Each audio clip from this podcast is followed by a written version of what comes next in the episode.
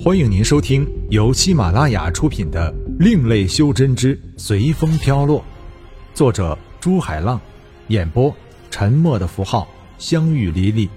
欢迎订阅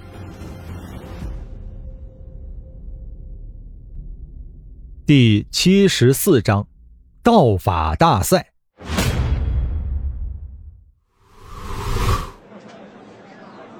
行云听了守门弟子的话。没说什么，直接瞬移到了比赛场地的外围。道法切磋的场地就放在梦灵派里面，宽阔的练功场上临时摆了个直径三百米的擂台。几千平方米的练功场现在是人山人海，来看比赛的、学习的人多，但为看梦灵派弟子而来的人更多。大家都拼命地放出法器飞起来。占据有利的地位。人虽然多，但场面却一点也不混乱，而且还很安静。这可能和在场维持秩序的梦灵派女弟子是分不开的。没看见那些人都摆出一副正人君子的样子，而眼角却不停往梦灵派女弟子身上瞄吗？下面是出鞘期以下新人的决赛。由梦灵派弟子军医对决家族修真者的新秀天宇。一个看起来像主持的老者说完，从擂台的两边走上来一男一女。行云忽的一听到天宇的时候，就心神一震。难道是同名？应该不是转生了还叫原来的名字吧？当他看到场中那个有点懒散、玩世不恭的年轻人时，心中的震惊已经没法形容了。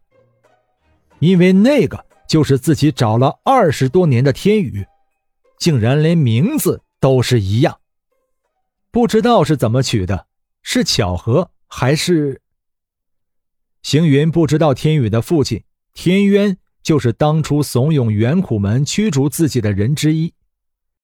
四百年来，他一直为没有子嗣苦恼。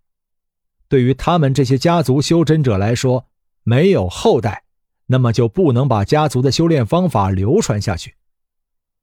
天渊的家人，包括天渊自己，都准备放弃的时候，他的妻子却奇迹的怀孕了。在升天宇的那天晚上，由于大家都看到一道金光划过天际，所以。就给出生的孩子取名叫天宇。天宇的到来给天家带来了希望，所以天家的人都非常的宠天宇。只有天宇的爷爷对天宇还比较严肃点有时也会逼迫天宇修真。从天宇走上擂台开始，场上的人就开始悄悄的议论起来，大多都是贬低天宇的，因为天宇的对手。是梦灵派弟子中最美的。大家在感叹自己运气不佳外，还把矛头指向了场中的天宇。美女，你先出手啊！我可不想别人说我欺负女人。天宇意在激怒对手，所以特别加重了“女人”两字的发音。还是你先来吧，我不想让别人说我欺负小孩子。场中的女人也不是好相与的。你，天宇没想到别人说自己是小孩子，一时被噎在那里说不出话来。难道我记错了？你不是二十岁还差那么一点儿吗？军医假装思考道。天宇看到自己激怒不了对方，反而被对方激怒了，于是不再废话，直接放出飞剑莫阳。去攻击对方。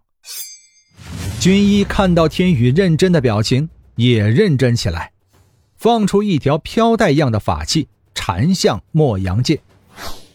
天宇看到对方准备缠住自己的飞剑，如果真被缠住了，那自己也就输了。所以一道剑诀打出，莫阳剑马上一分为二。天宇的这种剑诀并不是家族传下来的。而是他在早些天把玩飞剑时顿悟的。天宇的招数马上引来一片惊讶声。用真元幻化出另一把剑，并不是难事。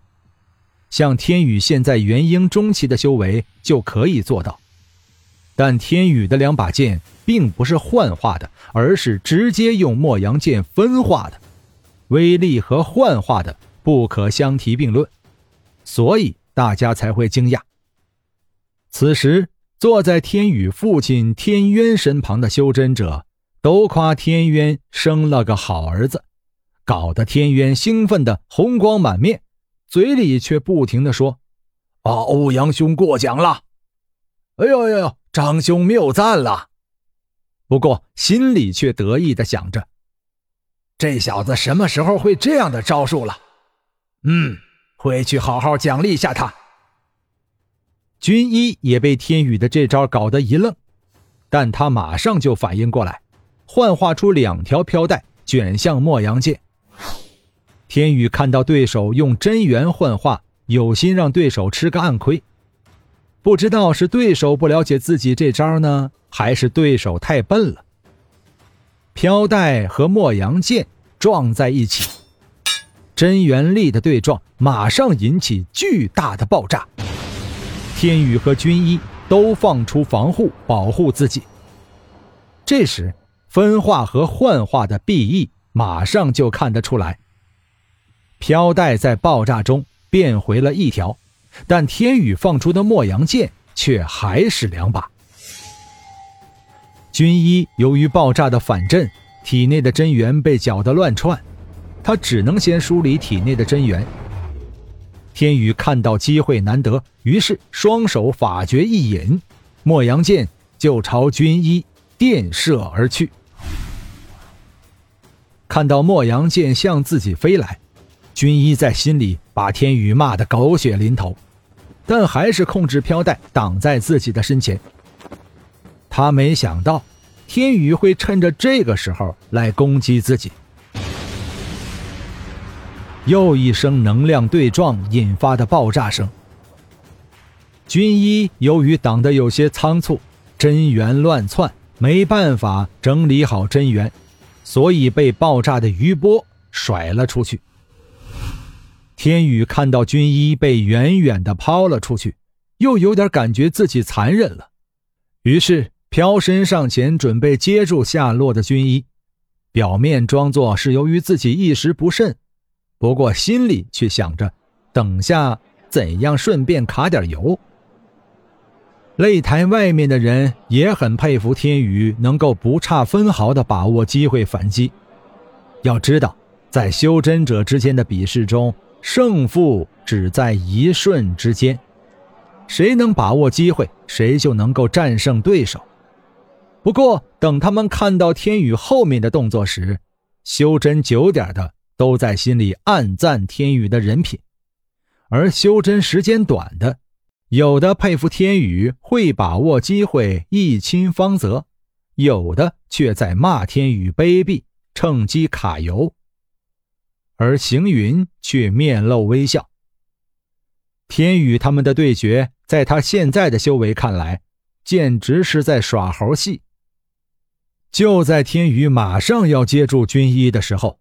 突然，有一道光芒在军医的右手闪现，继而一枚绣花针大小的法器向天宇的眉间射去。场外的人被这突如其来的变故搞得瞠目结舌，没想到梦灵派的弟子还会来这一手。年轻的修真者们在心里骂天宇活该，而有些修真者却考虑。自己是不是还要去找梦灵派的弟子双修？如果哪天给自己来这么一手，一想到就毛骨悚然。美女，不让我抱你，你也不用来这一招吧？如果一不小心把我打死了，你可赔不起哦。